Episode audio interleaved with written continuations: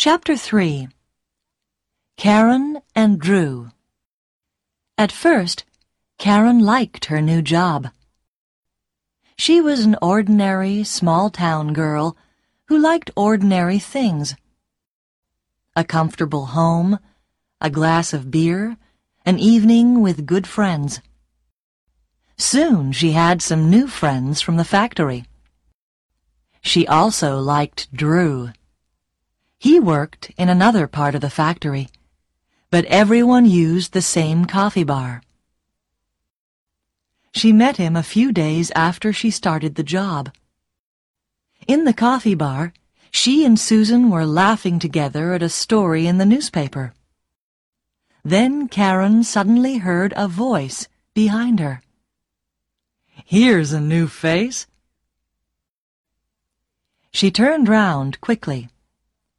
A tall man was standing just behind her chair, with a coffee in his hand. Be careful with that coffee, will you? said Karen. You're going to drop some on me in a moment.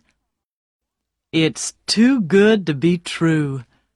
Nobody as beautiful as you ever works in this factory. What about having a pizza with me tonight after work? Karen wasn't sure what to say.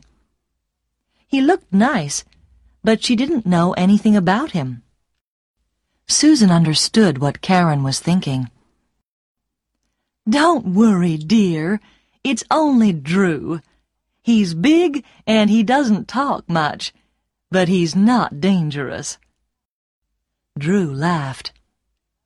Thanks, Susan. I'll buy you a coffee every day this week for that. He turned to Karen. Can I buy you a pizza or not? What do you say? Karen smiled. I never miss a free meal. When Karen arrived at the restaurant that evening, Drew was already there. He stood up when she came in and gave her a big, friendly smile. Karen thought of Mr. Bailey's smile. How could two smiles be so different? Karen found that it was very easy to talk to Drew.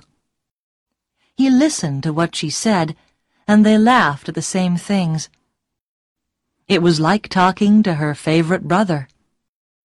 In the next few weeks, they spent a lot of time together. Everyone at the factory saw how happy they were. Life was going well for Karen.